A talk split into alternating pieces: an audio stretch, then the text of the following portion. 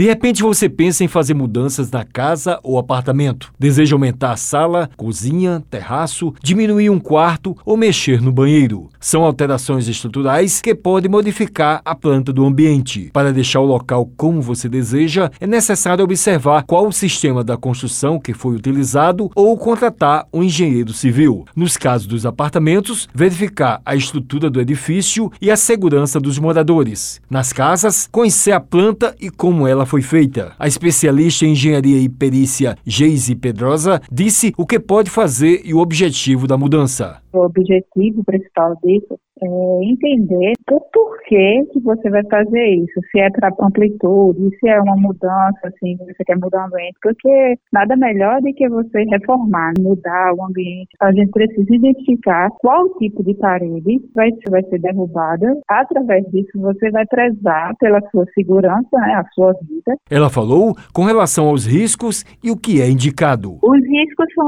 desde a demolição por inteiro do ambiente. No que você faz a alteração, você está mexendo com a estrutura.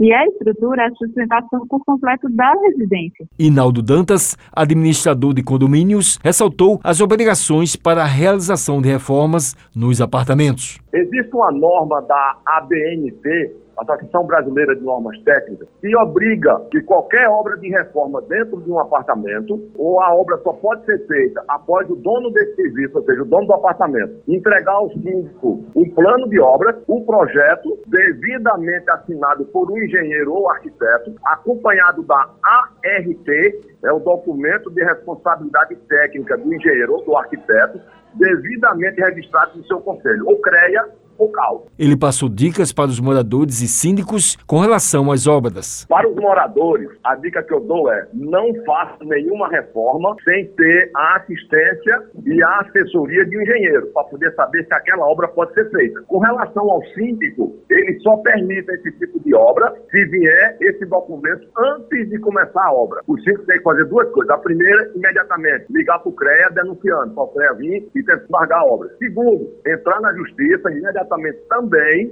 para que o juiz liminarmente impeça a continuidade da obra até que os documentos sejam apresentados. Wellington Sérgio para a Rádio Tabajara, o emissora da EPC, Empresa Paraibana de Comunicação.